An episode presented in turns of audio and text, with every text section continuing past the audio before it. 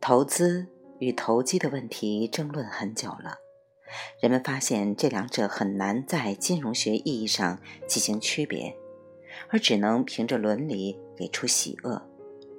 媒体和专家往往提倡大家奉行长期投资的理念，反对大家从事短期投资的活动，但是他们很难帮你区分哪一次买入是投机，长期是多长。短期是多短？我知道短裙的标准，却不知道短期投资的标准。持有多久是投资？投资和投机是以持有时间长短来区分的，还是以持有目的来区分的？买入蓝筹就是投资吗？买入 ST 重景重组概念就是投机吗？电视上有许多专家经常提倡大家要坚持价值投资的理念，但是我感觉这些专家并没有搞清投资与投机，我甚至怀疑他们并不想去搞清这两个概念，这样他们反而能够灵活地把“投机”这个词作为一种负面的标签贴到当晚电视节目需要批评的对象身上。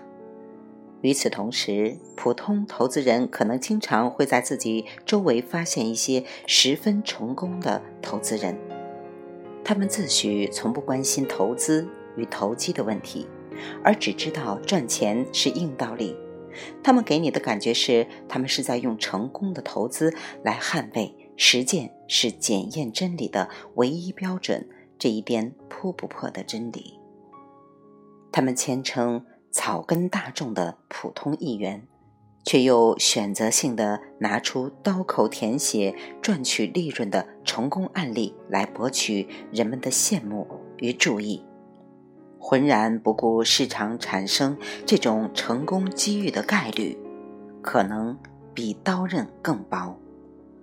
我经常遇到上述两种人，他们要么抽象而模糊的鼓吹投资理念。要么生动而神秘地炫耀投资技巧，我一直认为他们都是称职的演员，却苦于自己找不到他们正在演出的剧本，以证明自己的判断。不过，我对这两类人的隐忍，其实源自于我自己对这个问题的长期困惑。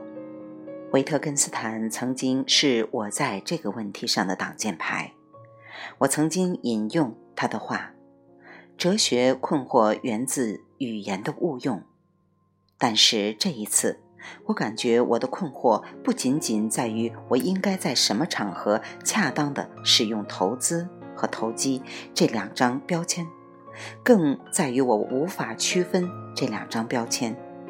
就像我儿子有不同昵称一样，无论我用哪个名字叫他，他都会回头。投资和投机是一个命题的两种表述吗？或者我和其他人一样，只是模糊的知道我们的语言已经先天的在道德上赋予了投资优势的地位？未完待续，来自清音儿语子清分享，欢迎订阅收听。